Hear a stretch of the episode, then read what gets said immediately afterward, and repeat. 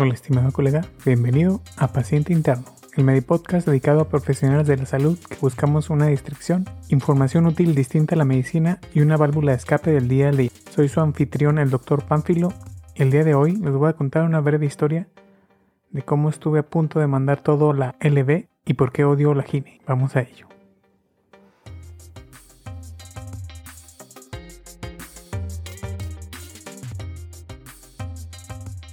Pues bueno, yo creo que todos hemos tenido ese día, ese día tan malo que quieres mandar todo a la LB, ese día que quieres dejar todo y salir corriendo y no volver más.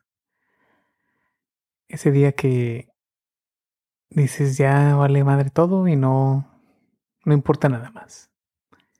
Entonces este es el día que les voy a platicar. ¿Y por qué odio la gine? La gine también hubo un pequeño, una encuesta ahí en Twitter donde sí resultó ser ginecología la especialidad más tóxica y, estoy totalmente de acuerdo.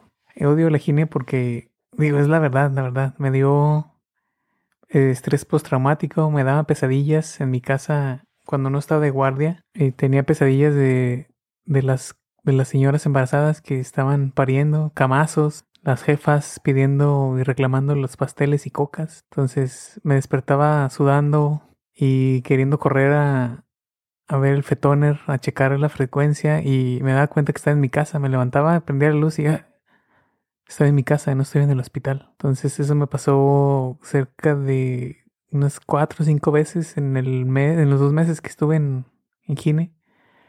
Y lo peor de todo es que cuando alguien sale de vacaciones casi siempre eran haciendo guardias de Gine, entonces tenía que cubrirlo en piso de gine. Entonces, yo creo un tercio del internado fue puro gine. Entonces, pues, aparte de eso, un día me tocó estar en una, un procedimiento.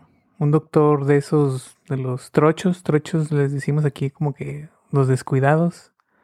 Ustedes saben qué tipo de doctores es el que no le echa tantas ganas y hace todo así, él ahí se va. Dije, ay, chingue su madre, pues me toca entrar con este güey y es una histerectomía pues bueno, empezamos. Pues hay que pinzar y pinzar todas las arterias para sacar el útero.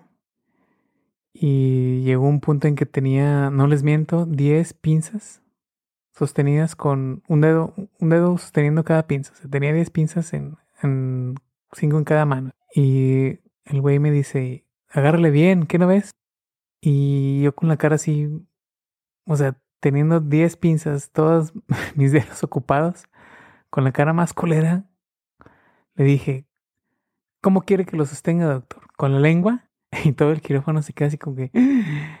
El interno le respondió al doctor. Y nada más pensé, pues con que me responda cualquier cosa me voy a la ALB.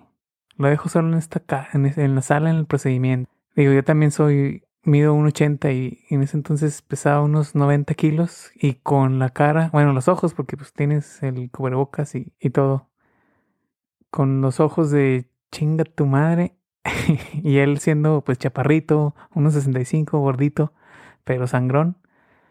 No tuvo de otra más que pues bajarle de huevos y terminar la, la histerectomía.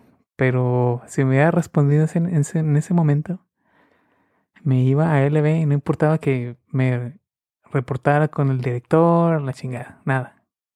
Estoy a punto de tirarle y dejarle todo ahí, dejarlo ahí en la sala. Pero después me enteré que esa paciente era de, las que llevan de la priva al instituto. Entonces él le cobraba por fuera pues, sus comisiones, sus honorarios y usaba todos los insumos y todos los recursos del instituto para atenderla ahí. Y pues yo de pendejo entrando con él. Entonces, eh, en todas las especialidades supongo que pasa, ¿verdad? Pero en Gine es bien común que algún vival se quiera aprovechar de, ese, de esa situación y pues no me parece justo. Luego después traté de evitar a toda costa tratar de entrar con él porque pues ya sabía que, que era así. Y pues nada, esa fue una de las veces que estuve a punto de dejar todo ahí en la sala de quirófano. Cuéntenme, colegas, si les ha pasado algo similar un día, una guardia, una situación que estuvieran a punto de dejar todo a LB y por qué, por qué sí siguieron o por qué lo dejaron ya de plano todo, que también se vale, ¿eh? o sea, tampoco estamos para soportar todo el tiempo, o sea, tenemos todo mundo, somos seres humanos, todos tenemos un punto de quiebre y un punto de decir ya basta, aquí estuvo suave y se mejoran las cosas o se cambia de ambiente.